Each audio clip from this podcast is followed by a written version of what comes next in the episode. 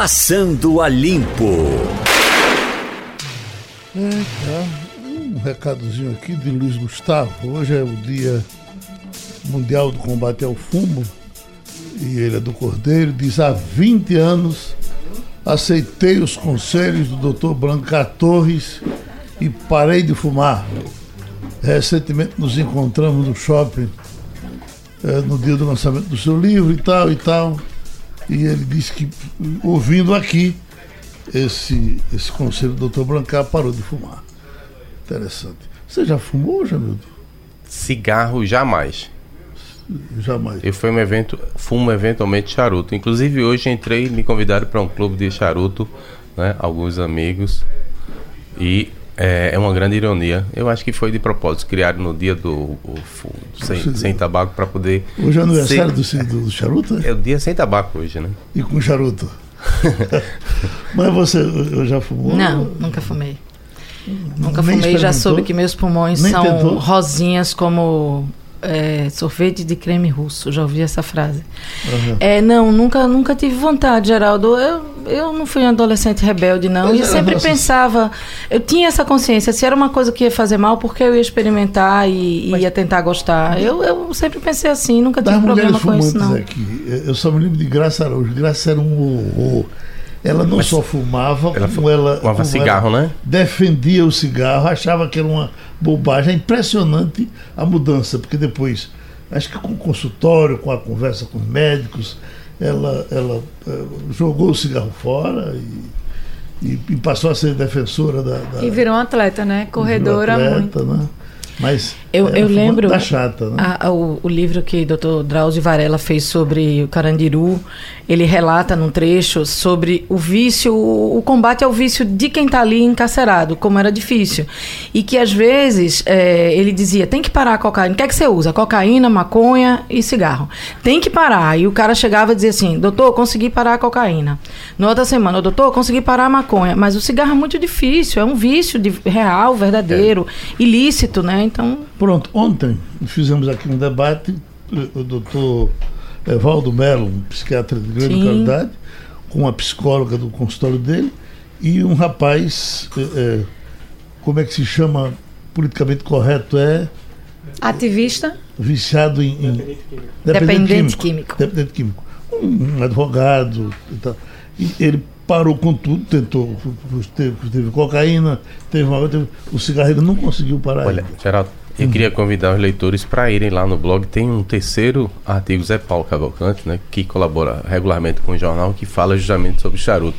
Charuto diferente do cigarro, é, não é, você não fuma com sofreguidão, é, é mais um prazer, é um, um, estilo de vida, né? É, mas é terceiro, eu, eu disse a ele, Zé Paulo, você tinha que escrever um livro, porque ele escreve com tanta paixão sobre é. as coisas. Ele publicou ser, isso no JC, não é? né? Ele, um artigo que... sobre o charuto. Tem, terceiro. Quando se, Agora... pra, quando se pede para parar de fumar, o charuto não vai no rolo?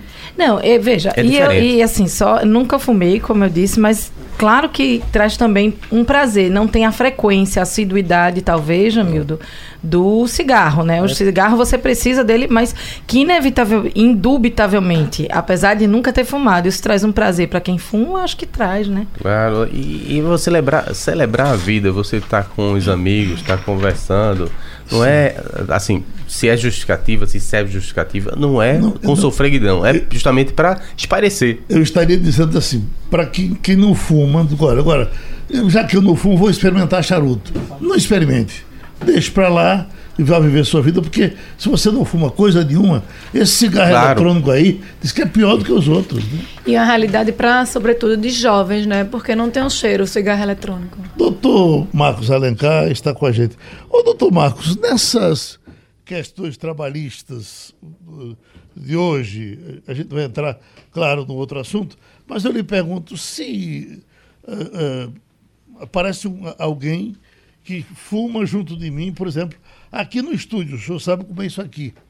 Nós tivemos, inclusive, aqui alguns fumantes que fumavam e, e, e, e, e aí quem dissesse que não era para fumar. Cavalcante era assim, uh, Adilson Couto era assim, Iata era assim, né? Reginaldo Rossi, ele chegou, foi um horror, porque ele disse, não, não vou mais, não vou mais. Quando um dia ele chegou aqui, não aguentou, teve que vir, mas quando terminava ele saia correndo e se agarrava com um cigarro lá fora. Morreu de câncer no pulmão. Aí, esse que rei de merda sou eu, que não posso nem fumar onde quero. É, Ricardo Fiuza, por exemplo, não vinha para os debates porque só vinha se fumasse.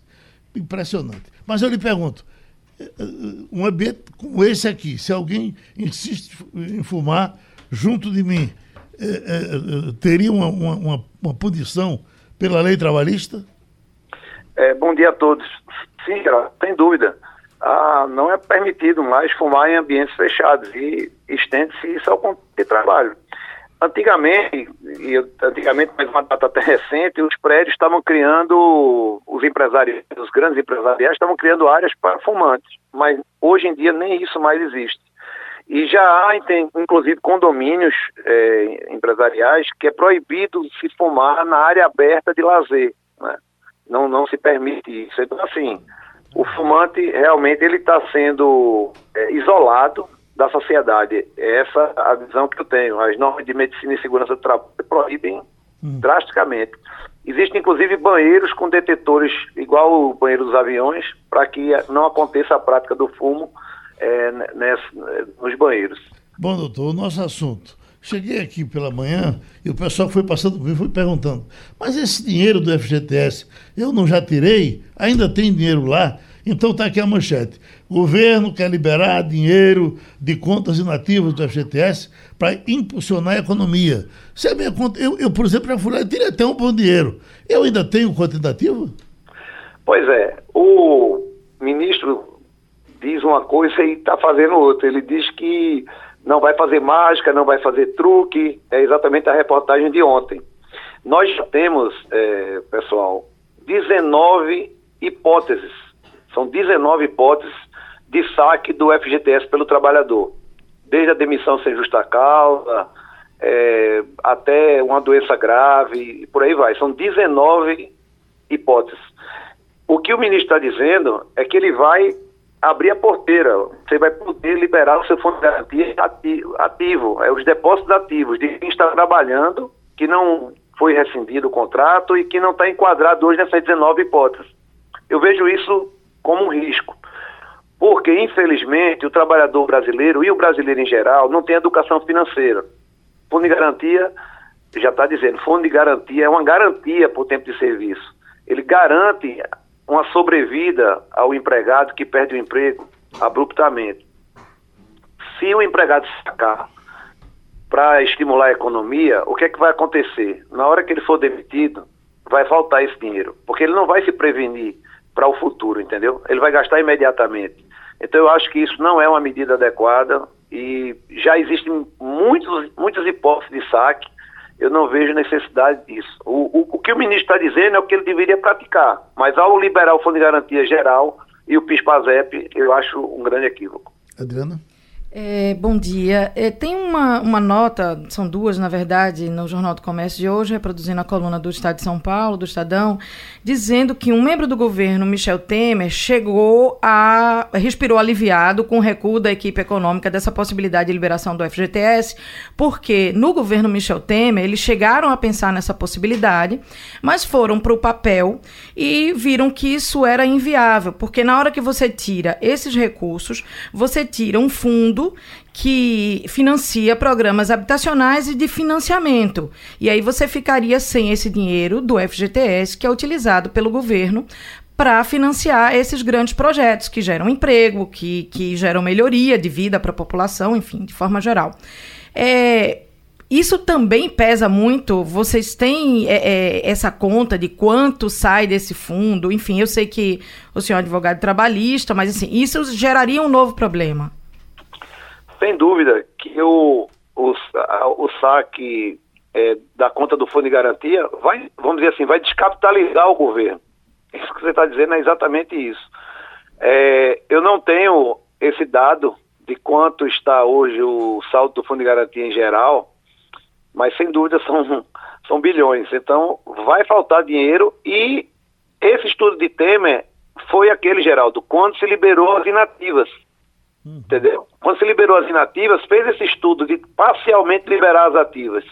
E, viu, e percebeu-se isso, porque os especialistas na área trabalhista disseram que não ia trazer uma coisa é, positiva para a classe trabalhadora, sem contar o desencaixe do governo.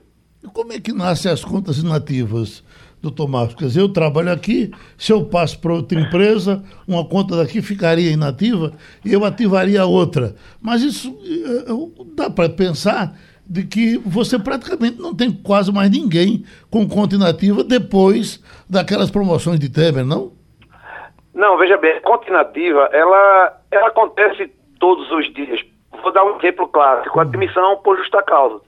Você tem o pedido de demissão também. Você tem lá o seu fundo de garantia, você resolveu pedir demissão e para outro emprego. Então, essa conta fica parada e ela vai ser considerada inativa porque o outro vínculo, apesar de às vezes até alimentar a própria conta, mas é um outro depósito, é um, é outro contrato de trabalho.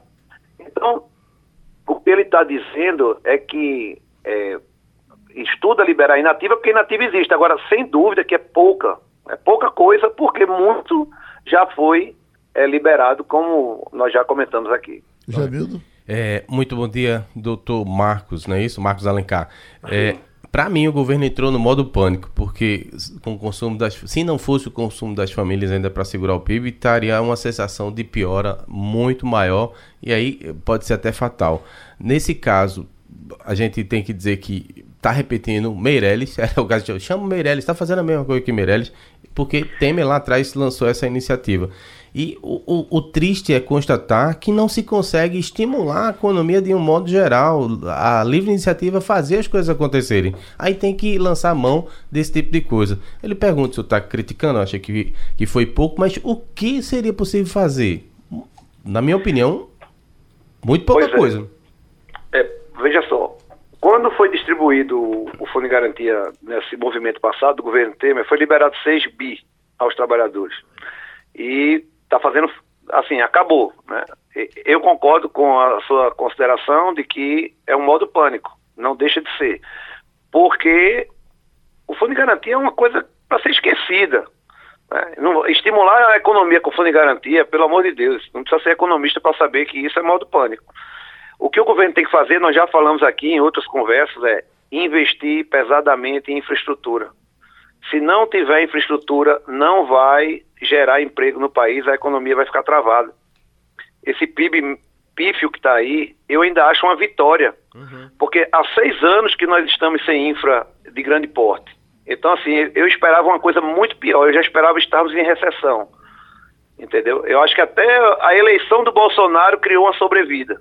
Mas se ele não virar tempo daqui para o meio do ano, que nós já estamos há um mês no meio do ano, a coisa vai realmente entrar numa situação muito grave. A gente agradece a participação do Dr. Marcos Alencar, contribuiu com o Passando a Limpo. Falamos do Dia Mundial contra o Tabaco, mas hoje também é o dia da aeromoça. Essa era uma profissão sonhada por muitas, muitas moças, não? Tem até música bonita, escute aí. Um, um... E aeromoço também? Aeromoça. Aeromoço não? Aeromoço. Não tem. É, seria aquele ajudante de. É a mesma coisa. De ordem, né? Mas o charme é da aeromoça, né? Olha aí.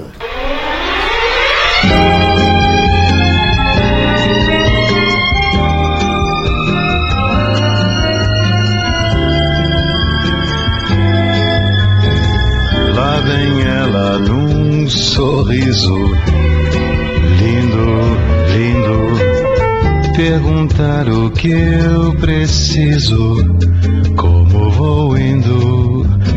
Serve um lanche, ainda pergunta se estou satisfeito. Estou, mas quero tudo que tenho direito. Pronto, essa música é Aeromoça de Farley cantando. É, é, quando eu depois comecei a ver as brigas dos aeroviários por salários e tal. Puxa vida, fui ver quanto ganhavam era um moço. É, é uma trabalheira que faz gosto, né? Muito e profissão sacrificante, ingrata, né? eu Porque você, cada dia você está num lugar diferente, não tem hora, não tem dia. E fora que eu acho que o glamour também da aeromoças, a gente viu isso na década de 60, 70, tinha todo um glamour da Hoje em dia profissão. não, né? Hoje em dia quase não tem mais Tem comida a em aviões. mundo. Mas né, exatamente, essa é a grande vantagem. Você lugares, pode né? viajar para lugares que Mas passa não pouco tempo no destino, né? Tem Você- aquela- Mas passa, e quem nunca passou nem perto, só vê de foto. Tem Uhum. aquela frase que é título do filme, né? A pessoa é para o que nasce. Eu acredito nisso.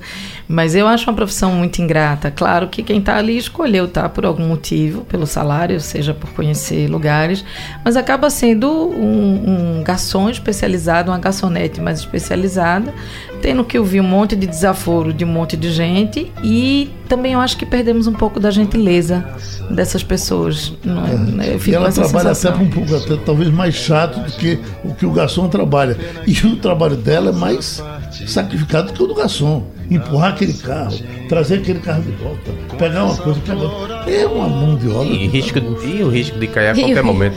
Insalubre, né? Que é Eu acho que uma esse risco de cair eu não. Bom, isso vai para quem tem medo de avião. Eu, na verdade, me sinto, me sinto muito mais seguro no avião do que aqui no estúdio. Ah, não, eu tenho eu medo de colocar um avião aqui em cima. Eu não odeio. Pra machuque. mim é um momento muito difícil entrar no E é. avião. Muito Pois. difícil mesmo. Você sabe, lembra que a Ariane falava sobre isso, que o povo dizia assim: ah, vai ver as estatísticas que tem muito mais acidente em estrada, tem muito mais buraco e tem muito mais acidente em estrada do que em, em avião. Aí ele dizia assim: o problema do avião é que o buraco acompanha a gente o tempo todo. Você Olha. falou em, em Ariano, eu tô- mandaram para mim aqui.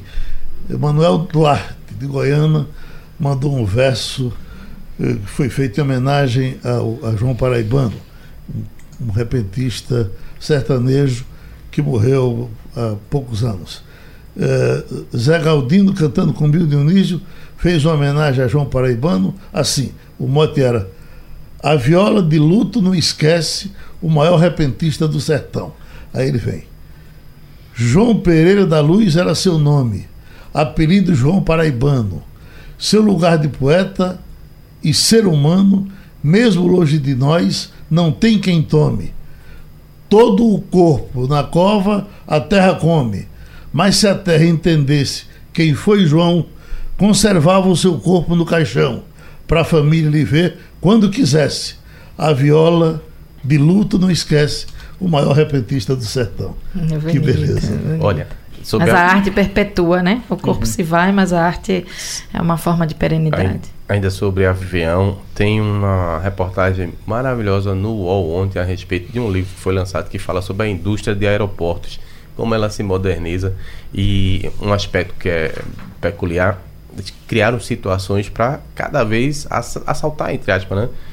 Fazer com que as pessoas consumam mais e mais aquela hora entre você passa da, do, do check-in e que vai entrar no avião de fato, é um grande shopping. Induz as pessoas a comprarem por causa da atenção. Se o sujeito tem grana para pagar uma passagem, tem muito mais grana para poder consumir. Né? E a outra em relação à segurança. Tudo que é feito, aquilo ali não, não, não resolve nada. Se alguém quiser explodir, vai explodir mesmo. Mas a pessoa tem que ter a sensação de segurança. E ontem estava Aí- vendo a, a diferença do preço de uma passagem primeira classe para uma convencional.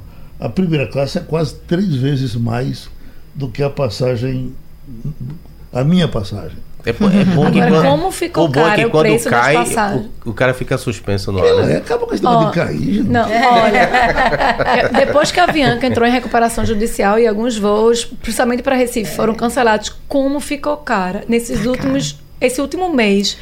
É Você tentar comprar uma passagem de Recife para qualquer lugar, nacional, tô falando, ficou absurdamente cara. Como é ruim a falta de concorrência. Sim. Eu tenho um amigo muito querido que está viajando, não sei exatamente para onde é, mas ele tá, vai com a mulher dele. E a mulher dele não, não, por um problema de coluna, não tem condições de viajar na classe econômica. Ela vai de primeira, ele vem, ele vai sozinho na econômica. Então, a dela é 15 mil reais, a dele 3 mil. Eita, ui. Diferença. né? Ô, Geraldo, é, mudando de assunto, mas ainda dentro de- desse universo aeroportos, eu, eu assisti ontem uma reportagem impressionante sobre a movimentação de drogas no aeroporto de, de Congonhas, de, de Guarulhos, desculpa, um dos maiores do mundo, né, o maior do Brasil.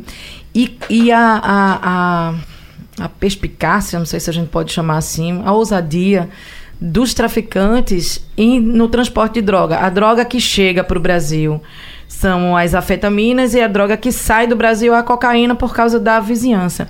E aí eles mostrando, a polícia mostrando como eles escondem a droga. Por exemplo, você encontra pó dentro da roda do carrinho do bebê. Hum. Você encontra pó, é, cocaína, é, dentro do, do doce de leite que você finge que está levando ali para um parente, para um amigo. Tem, é, aí o cara, o policial diz assim: a ousadia maior que eu vi foi um saco de feijão, que eles tiraram todos os conteúdos do feijão. Ah, Maria, ficou só a capinha. E, e só a capinha, e de um por um foram injetando cocaína. Ó, gente, é, e um pobre diabo essa semana não foi morreu porque ingeriu mais de 270 cápsulas de, de cocaína, né? Tentando é, levar no próprio organismo. É loucura total. De coisas que a gente viu, viu li um- uma coisa aqui no Zap, não sei se isso é verdade, mas dizendo que Bertini está para processar alguém porque disse que ele era de esquerda. Alfredo Bertini? Sim. E eu, será que vai chegar a esse ponto? Teria dito que ele era de esquerda. Olha, veja, veja o nível do, da conflagração que a gente está vivendo. Hoje tem uma nota, eu acho que é em Cláudio Humberto, que é muito é, interessante nesse sentido. Estavam patrulhando não apenas o Kim, quanto o, o Freixo, porque Isso. eles estavam conversando. Kingaguri, Kaguri, né? Kataguiri. Kataguiri. Kataguiri. Estavam lá conversando no plenário. Se dois parlamentares eleitos para a mesma legislatura não podem conversar, Porque eles um estão lá para um é atirar um no outro. da extrema esquerda e outro da extrema absurdo. direita. Tem que construir Não, é pontes, absurdo. gente. Bertini passou no Cinepé o, o filme O Jardim das Aflições, que é Começou a ser patrulhado ali. que era um filme inspirado né, nos pensamentos de Olavo de Carvalho. Então, uma pessoa que passa, no, no, quer ou não, o CinePE é um Então- produto de Bertini. Hoje em dia é Sandra Bertini quem está na frente, mas era um, um produto dele. Então, ele passou, ele trouxe isso para o CinePE. Né? Ele não pode ser taxado para E foi boi- a gente tem que lembrar que foi enormemente boicotado já ali. Muitos cineastas, né? No direito deles, não, não querem participar, não É, participaram, mas não Só para a você- gente lembrar a trajetória, assim, o que, é que aconteceu, né, na fundagem do que, que exatamente a gente está falando. É, Bertini assume no governo Bolsonaro a presidência da Fundagem, que é um cargo comissionado, um cargo naturalmente de confiança de quem está no poder. Aí ele assume e, de repente, né, houve uma mudança de ministro já há quanto tempo? Há uns 10, 15 dias ou mais? Um mês? O Weintraub. Não sei exatamente, mais Faz um um mês, mês, eu acho, mas né? ele tá quatro aí. meses. Ele estava quatro meses E na aí, fundagem, um mês mudou Esta o semana, repentinamente, sai Bertini, entra Antônio Campos, irmão de Eduardo Campos, mas que está brigado com o PSB, e aí é- sobe a, a, a presidência da, da Fundagem, que, repito, é um cargo comissionado, e o ministro e o presidente escolhem quem eles É, mas o- quiserem. Mas é, e aí Bertini, só para concluir, Jamildo, sai sem falar. Ele não dá entrevista. Até agora ele não, É verdade. ele não quis falar Ele sobre o assunto. machucado saiu, né? É, então eu acho que houve alguma coisa, não sei se ele foi pego no contrapé, mas eu, eu acho que foi uma mudança que surpreendeu a gente. Eu, eu A lido gente- muito com cultura o tempo todo, e, enfim, é um assunto que me é muito caro e, assim, foi meio inesperado. De repente pelo a gente menos, viu né? no Diário Oficial da União no dia já que saiu a publicação, né? A mudança da exoneração e da entrada ver- de Antônio Campos. Na verdade, no meio político já tinha vazado que ele ia assumir, ninguém confirmava, né? Aí veio o Diário Oficial e confirmou. Entre os socialistas fizeram questão de não valorizar, para poder, tipo assim, não dar moral para para Tonka, né? Porque é, ficou uma rusga muito grande desde a eleição de Olinda, em que ele não teve apoio e gostaria de ter tido apoio para se eleger lá em Olinda. É, um racha enorme. E ele também não faz questão nenhuma de esconder isso, bate enormemente nos. nos É, o fato é que agora ele está ligado a um governo que o PSB é oposição É, e mas, que o, o histórico dele naturalmente também seria, não é mais. Ah, ah, Dá uma manchete bem interessante, não é? Neto de Arraes entra no governo de Bolsonaro. Isso, isso. Eu não sei porque ela não que é foi, não foi colocada desse jeito. Mas é Mas o isso, que não chama é o que, o que chama atenção é locais, sim. isso. E lembrando, é, Miguel Arraes, preso político, exilado, se- é, afastado do governo, sai do país e, e o Neto hoje trabalha para um governo que defende, entre outras Olha, coisas, a tortura. Sim e não, porque é, algumas pessoas já também observaram que Maximiano, Maximiliano, que era o pai dele, também tinha trabalhado na Fundagem, então ele é uma pessoa dedicada à área de Ele é cultura. escritor, né? É escritor, tem instituto, trabalhou na área de cultura, então não é nada do outro mundo que ele assuma. E mais do que isso, ele é uma pessoa, em relação a Eduardo, muito mais conservadora, gente. Então, não, Não, é nada veja, do outro mundo. é só, Jamildo, é, esclarecendo aqui, não, não, não, acho que não entrou nem em discussão se ele tem ou não tem competência para ocupar o cargo que tem. Mas politicamente, pelas posturas que ele vinha assumindo até então, pelos lados que ele havia escolhido até então, causa uma certa estranheza, como disse Geraldo, dele participar de um governo. Se você de quiser Jair usar a imagem de. Arraes para tentar é, Mas mudar é- ele a não realidade. usa a imagem de Arraes, acho que ele usa. Mexe, Eduardo mexe, usou. Com o imaginário aí de todo mundo. Eu acho que mexe. eh, Pessoalmente com ele eu não sei, mas Então. o próprio pessoal do, Diga-se do- que eu conheço, o próprio converso, pessoal do PSB conversei. não gostaria de, de, de ver essa manchete. Porque a Raiz é maior do que o PSB, do mesmo je- jeito que Lula é maior do que o PT. Então tem essas Então, coisas. veja, e vamos ser muito sinceros aqui, também sem entrar no mérito é, do merecimento, do bom uso ou do mau uso, mas todos usam a imagem de Arraes. Marília é neta de Arraes, Eduardo era neto de Arraes, Antônio Campos era neto de Arraes, é, João Campos é bisneto de Arraes. Todos usam, porque, enfim, é um, é um nome. Olha, é, eu é- acho- é um nome político. acho que todo- É um nome histórico para o Brasil, eu acho. Essa, essa discussão aí frutífera, é, eu espero é que ele faça uma boa gestão e que a gente avance. o doutor Luiz Otávio Cavalcante, e com essa queda do PIB, doutor Luiz Otávio, a, a, a, a manchete que tem aqui da minha mão é recuo do PIB põe o Brasil em 38º lugar na lista dos 43 países. Eu estou eh, eh, interessado em ouvi-lo porque o senhor tem sido um dos mais otimistas dessa área da economia, com a possibilidade do Brasil entrar nos eixos. Eu lhe pergunto, o otimismo continua? Bom dia, Geraldo. Bom dia. Bom dia, ouvintes. Geraldo, eu continuo otimista. Esse dado é um dado conjuntural, corresponde ao primeiro trimestre do ano e reflete, sobretudo, dois fatos. Primeiro, a incapacidade de se abreviar, agilizar, tornar mais rápido o processo de reforma do país.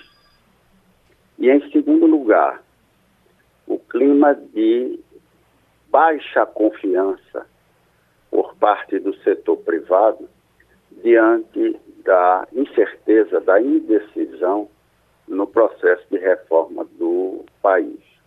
Nós deveríamos ter feito essa reforma há muito tempo.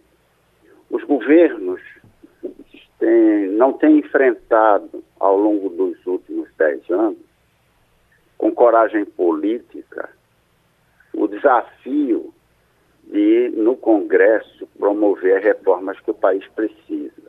A reforma da Previdência, a reforma tributária, principalmente.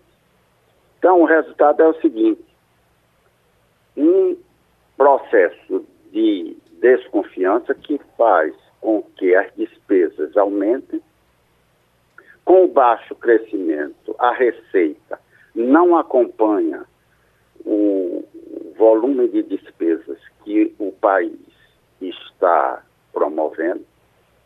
E dessa forma, nós temos uma crise fiscal, um colapso fiscal, um volume de despesa que o orçamento do país não suporta. Então, nós não temos outra saída.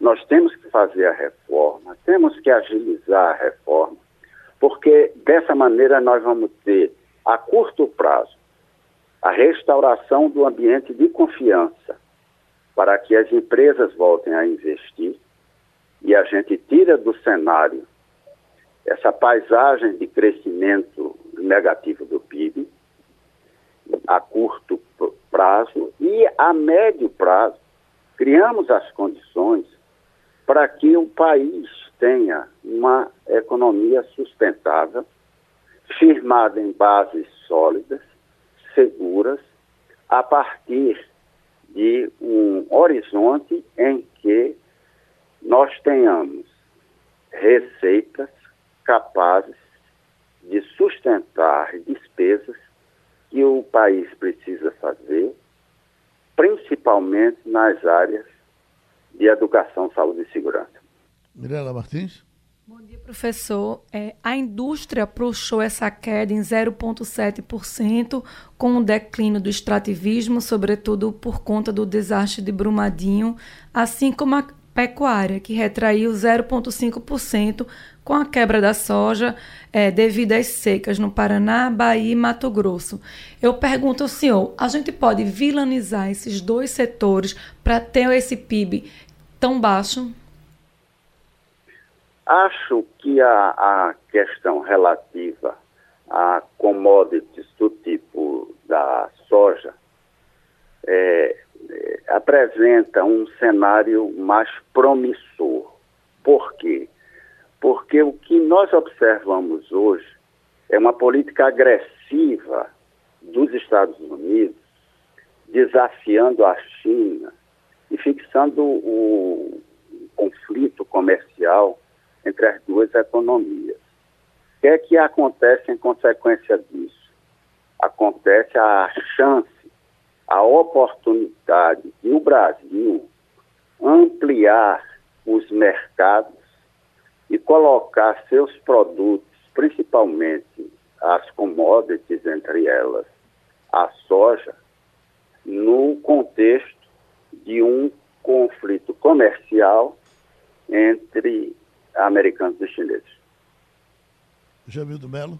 Muito bom dia, professor. Olha, é só de curiosidade, os jornais internacionais estão destacando aí Portugal, um crescimento de 2% no PIB no primeiro trimestre e já vinha de um crescimento de 1,7% no último trimestre em comparação. É... A minha questão é, fizeram a reforma, né? A gente não consegue fazer, então eles conseguem avançar porque destrava a economia. Aqui ontem a gente teve um exemplo, da, típico da situação que eu queria li, que o senhor comentasse. O STF adiou a decisão sobre a venda de estatais, ou seja, nós não somos vítimas de nosso a, a próprio é, Veneno. Falta, falta de zelo com, com a economia, com a iniciativa privada para fazer as coisas acontecerem. Ou seja, ou dito de outro modo, a gente sofre os efeitos de ser vítima de um, de um corporativismo, inclusive de toga. Bom dia, Jamildo. O, essa questão, ela talvez, e você acentua bem, é, essa questão remete a um quadro de corporativismos que torna o Estado brasileiro como se fosse um arquipélago de corporações que cuidam dos seus interesses específicos. Então, nós temos o corporativismo das estatais, nós temos o corporativismo da, da, dos juízes, nós temos o corporativismo dos auditores, nós temos o corporativismo dos parlamentares. O, o Brasil é um arquipélago de, de corporações que submetem o Estado brasileiro a um processo autofágico. Eu concordo com essa tese, com o seu comentário, e acho que é preciso que haja, da parte da imprensa, da parte dos setores mais autônomos da sociedade, um processo de resistência, de denúncia, de combate ao corporativismo. No fundo, o Estado brasileiro está servindo menos à população e mais aos grupos que integram o próprio Estado. Olha, só para complementar, um estudo que foi divulgado hoje pela consultoria Austin Rating, cita que o país que mais cresceu no início de 2009 foi Singapura, 3,8%. E o que é que eles fizeram? Se não me engano, Mirella, que é versada internacionalmente, país criado só há 50 anos, que investiu em tecnologia e educação. Tudo que a gente não consegue fazer. Veja, nenhum país do mundo conseguiu promover um processo sustentado de crescimento que não fosse baseado na educação. Isso foi com a Coreia do Sul, isso foi com a Finlândia, isso foi com o Japão no, no pós-guerra, isso foi com todos os países que hoje apresentam taxas de crescimento estáveis. Mas por que isso? Porque o conhecimento, a educação, estabelece uma relação direta com a produtividade. O que é a produtividade? É você fazer mais com menos. Então, é a forma que se tem de obter ganhos na economia.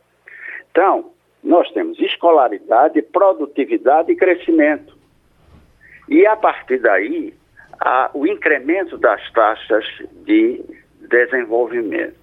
Então, a experiência histórica de outros países mostra isso, e nós não temos outra alternativa. É investir na produtividade e no conhecimento. O conhecimento está nas universidades, na escola. E nesse momento é fundamental que se implemente o processo de reforma que se iniciou na educação, de modo que a gente discuta menos e haja mais. Adriana Vitor? Bom dia, professor. É, me chama a atenção no recorte é, desses números que hoje a economia esteja no mesmo patamar do primeiro semestre de 2012 mas que os brasileiros hoje são quase 9% mais pobres do que em 2014. E aí eu vou aproveitar para acrescentar uma informação que recebi hoje cedo da repórter Cintia Leite, do Jornal do Comércio, que a Secretaria de Saúde do Estado de Pernambuco convocou uma entrevista coletiva para daqui a pouco, para as 10h30, para falar sobre um surto de doença de Chagas em Ibimirim, no sertão. É uma doença que, como se sabe, é absolutamente ligada à pobreza, né? A falta de, de condições de moradia, as casas de taipa, onde se aloja o hospedeiro, enfim. Isso, esse, esse meu susto, que é, que é pessoal, ele faz sentido. A gente precisa se preocupar mais do que o normal com esses números, com pessoas que estão indo para uma linha da qual já tínhamos nos livrado, muitos de nós tinham se livrado? Sem dúvida. No, no fundo, nós estamos precisando criar condições de estabelecer medidas estruturais para resolver os problemas da saúde. E que tipo de medida estrutural é essa? É reformar o Pacto Federativo. Nós não podemos continuar com uma concentração de recursos fiscais, de recursos de impostos, que chega a 70% nas mãos do governo federal e apenas 20%, 20 e poucos por cento nas mãos dos estados e menos ainda na esfera dos municípios. É por essa razão que a gente vê, como você acaba de dizer, fatos como esse absoluta incapacidade de combater é, as doenças, de fazer uma política de prevenção que é o mais correto no campo da saúde. Mais uma vez, a questão é fiscal, a questão é de recursos, de uma excessiva concentração de recursos nas mãos da União, e para isso é preciso, mais uma vez, enfrentar a reforma, enfrentar a reforma fiscal, enfrentar a reforma tributária.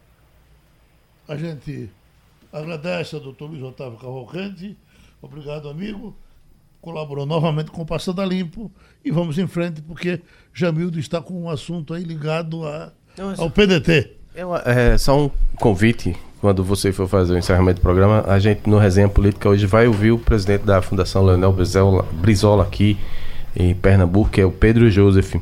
A gente chamou ele porque ele é muito ligado à questão de ônibus, sempre fez campanha para melhorar o sistema de transportes e acabaram de aprovar no Recife e outras cidades também estão buscando uh, melhorar o sistema, né? especialmente Olinda agora, por exemplo, falou de ar-condicionado também, mas também porque ele é parceiro, é aliado de Ciro Gomes e Túlio Gadelha, então uma, uma possibilidade é ter talvez o nome de Gadelha na disputa, a gente quer aproveitar ver os bastidores, vamos ter uma conversa com ele 16 horas, eu e Felipe, na, no Resenha Política, lá na TV JC. A gente fica sempre na curiosidade de saber como é que estão os governadores eleitos recentemente, aqueles que estavam prometendo mundos e fundos. Eu estou vendo aqui a manchete que vem de Minas. Zema muda discurso de campanha e admite pagar jetões para secretários. Horas depois de os deputados estaduais pedirem um meia-culpa sobre o assunto, o governador divulgou nota dizendo que, ao constatar a realidade efetiva do Estado, uh, reviu o conceito. Pois não, Mirella? Eu acho engraçado que o Partido Novo veio com a proposta justamente de não fazer nada da velha política e, a, e parece que quando entra no poder para andar vai enferrujando assim você ou não tem como não tem a situação acho que nós estamos amarrados nas quatro pontas e você roda roda roda roda e termina rodando com uma roda roda Entendeu? É... Aí você fica refém de, de, de uma classe política que, que, que, não consegue fazer nada se não entrar não, E que, de, de um legislativo que você, Jamil, sabe melhor do que eu, que, que tem moeda de troca. Tem troca. Se você me der, eu te dou. Se você não me der, eu não te dou. É. O, o governo aqui de Pernambuco tem que louvar, ainda não sei mais detalhes, mas anúncio hoje que vai é, ofertar para a iniciativa privada a gestão, é, a gestão dos terminais integrados aqui na região metropolitana. E De porque, ônibus? Exato. E por que é louvável? Você é, tenta chamar a economia para uma parceria público-privada, né? E você não está conseguindo fazer, não está conseguindo tirar do papel, não sei quais são os estímulos que vão ser oferecidos, mas está abrindo. O governo parece que acordou. Você veja, foi a São Paulo, fez um Teve evento com o do pessoal de, de Caruaru também, que está querendo colocar para a ENA, que é quem conseguiu a, a concessão do aeroporto do Recife, Exato. né? Não, não, se deve ter essa animosidade, ah, por lucro, o empresário vai roubar, vai explorar. Não, gente, tem que, ah, não tem quem crie imposto. Se não tiver empresário para fazer, a roda da economia girar, não vai ser o Estado que vai fazer. Agora você veja, teve um discurso até recentemente com relação a Chester, que não podiam mexer com a Chester, que era patrimônio. Essa... Aí, como é que a Chester ficou? Agora é impressionante que ninguém fala nada da Chester, né? Assim, tá aquele fala-se muito de Petrobras, fala-se muito de Furna, mas de Chester tá Permanece inclusive com o dirigente anterior.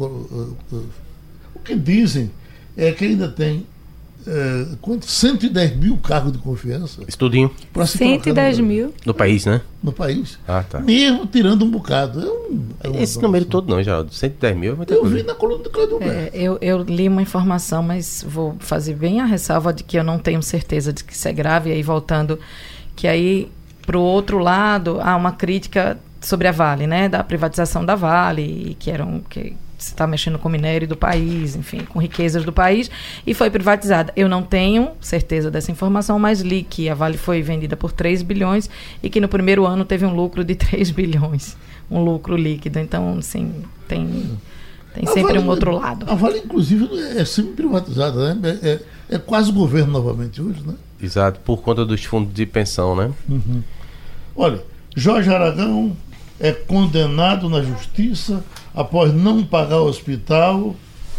Uh, e valor da multa é altíssimo. É o cantor, é? É, exatamente. Ele sofreu um, ele fez cateterismo, teve problema, fez cirurgia cardíaca e segundo aqui, a justiça teve, determinou bloqueio e penhora de bilheterias de show do sambista para quitar uma dívida no valor de 260 mil reais. 260 mil reais. Do Rio de Janeiro. Na verdade, o valor da, da conta no, do hospital era 94 mil reais. Esse é o valor atualizado com muro, multa e juros. Eu não sei se os cantores, os artistas, de um modo geral, confiam na popularidade, acham Isso. na hora que a situação apertar, alguém vem e me socorre.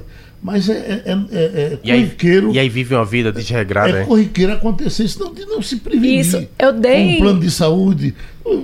Não é segredo o que está acontecendo agora com o Agnaldo Timóteo, por exemplo. Ou achar também que é porque é celebridade, que vai sair na, notas no jornal, tudo, o hospital não vai cobrar. Hum. Aconteceu isso, eu dei essa nota no blog social, onde Neymar também, um craque com salário milionário, que não teria pago o parto do filho, do filho dele, que é Davi Luca, Sério? que é um menino já está até grandezinho, acho que com 7, 8 anos, por aí.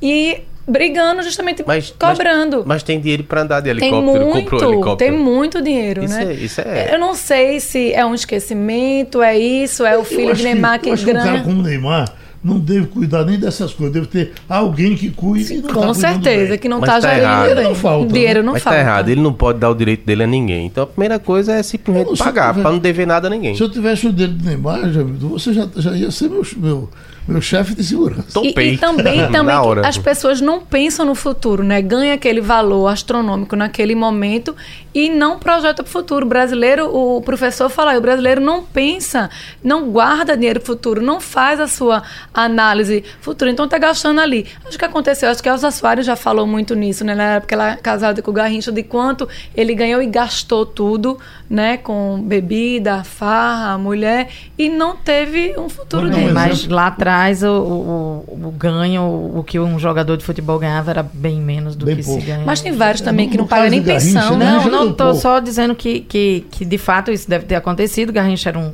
cracaço, deve ter ganho muito dinheiro e deve ter gasto muito dinheiro. Mas assim, não havia o, o mechan que há hoje, o patrocínio que há hoje, individualmente para o atleta, além do que ele ganha no clube, né? Olha, você sabe o seguinte, o, o- o- daqui da nossa, da nossa vizinhança. Petrúcio Amorim, por exemplo, disse que quando fez o primeiro show, disse o primeiro show, eu vou abrir a minha previdência privada e, e, e- e tem previdência privada. E chamou os outros para fazer a mesma coisa, chamou Jorge Deltinho, Jorge topou, vamos entrar nessa e tal. E chamou Maciel, falou, Maciel Melo, olha aqui, nós estamos fazendo isso, previdência privada. Maciel coçou a cabeça assim disse, que isso, rapaz? Poeta é para morrer de cirrose, debaixo da ponta. É, o- A Natália Arcuri, a Natália Arcuri ensina isso, né? Que você tem que ser previdente. E é separar uma parte. Não tem desculpa. Ah, eu ganho pouco. Do pouco, tu tem que ter uma, uma terça parte lá reservar para o futuro. E a conta que você tem que pagar hoje? Que faz o quê? De ficar devendo, separa e Veja, conta faz quem pode, quem não pode Eu economiza. acho que um plano de saúde você tem que ter, hum, até que, mesmo que seja um plano ruim, mas é preciso você ter até para reclamar dele depois. Mirela, diga você, tem festa? Tem Tem final de semana. É, eu pedi até para separar um Leva aí. BG, mas vou deixar pro final, porque eu acho que eu queria destacar um pouquinho o Forró Sinfônico, que é esse projeto belíssimo que vai ter é, hoje e amanhã, às 20 Sinfônico horas. ou sanfônico? Sinfônica, é a Orquestra É Sinfônica, sinfonia. é a Orquestra tem um- Sinfônica. Tem um que é só de sanfona. Sanfona, assim, é, exatamente. sanfona. Não é isso. É a é Orquestra Sinfônica né, do Recife. Maestro Renata Cioli, Zé Renata Cioli. Isso, o maestro vai receber hoje Marcel Melo, amanhã Silvério Pessoa, para essa obra só forró em versão clássica. Eu acho que deve ser. Infelizmente, eu vou para Gravatar hoje e não vou poder assistir.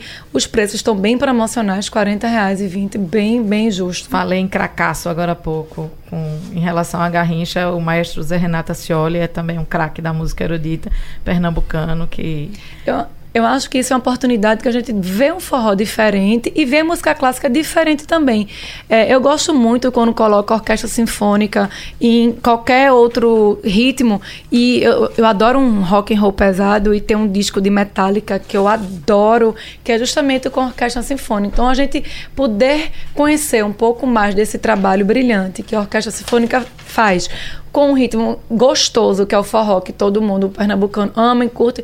A junção dos dois é maravilhoso. Acho que hoje amanhã vale a pena, né? Fica na Zona Sul, ali no Parque Dona Lindu, e vale a pena demais. Quem gosta do samba, tem Diogo Nogueira, 21 horas.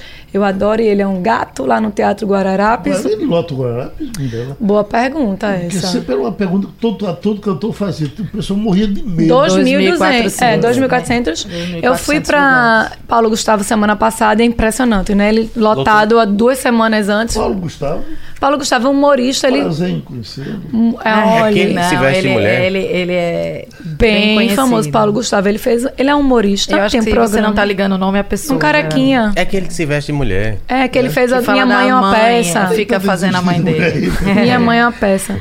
Mas Diogo Nogueira Careca. é no. Ele tem um programa, ele apresenta um programa que é uma das maiores audiências da TV Então, eu ia, Cultura. eu ia pedir uma licença é, é, pessoal aqui para dizer que minha mãe completa 80 anos amanhã. Louvado seja nosso Senhor Jesus Parabéns Cristo, para sempre seja louvado. E ela é louca por Diogo Nogueira. Ela não perde um dia desse, Desse programa, que programa. chama Samba na Gamboa. Isso. Gamboa é um bar no Rio de Janeiro muito bacana, na região da Gamboa. E ele apresenta com vários convidados. É muito, ele tem um público na TV bem. Cultura Isso. tem a, a- mãe dela e eu. Não, não é verdade, não. isso. Não é verdade. não. É maravilhoso esse programa, mas também Mirella tem. aqui, ó. eu assisto, é, eu falei na hora. Eu falei, quem, quem trouxe o programa foi eu, o programa. E tem, pra quem gosta de rock and roll, Slash, que é um guitarrista que ficou famoso. Ele é muito bom guitarrista, mas assim, ele tocou na época com Guns N' Roses e aí ficou também despontou com isso, mas é sábado às 21 horas no Classic Hall. E pra terminar o final de semana, eu vou aqui passar minha, a palavra para os companheiros, eu queria falar um pouquinho de Roberta Sá, que é essa potiguar, nossa quase vizinha nordestina, que tem uma voz maravilhosa, que toca também sambinha, como o Diogo Nogueira. Mas esse show que Faz ela. parte desse programa dele. né? É, é nova geração Eu do samba, né? dela. Eu adoro Roberta Sá. Eu acho que é uma das cantoras mais Gostosinha, expressivas tem a da voz música dela. popular hoje. Adoro. Canta samba muito bem, canta música romântica muito bem. É, para quem não tá ligando o nome à pessoa, É. ela cantou na abertura da novela Cordel Encantado com Gilberto Gil, né? E esse show é em homenagem a Gilberto Gil. É ela cantando músicas de Gilberto Eu Gil. ouvi dizer sobre esse disco que ela gravou 11 músicas novas do Gilberto Gil, inéditas, e que o disco não estava tendo a menor repercussão eh, junto, junto ao, ao ouvinte. Eu estava vendo até essa, essa preocupação. Mas ela, essa voz Muito dela, gostosa, vai essa Ela, o, o disco passado, Delírio, depois ela fez o Delírio no Circo, o samba. Essa é de- a abertura da novela. do disco de Gil. É a abertura da novela, isso.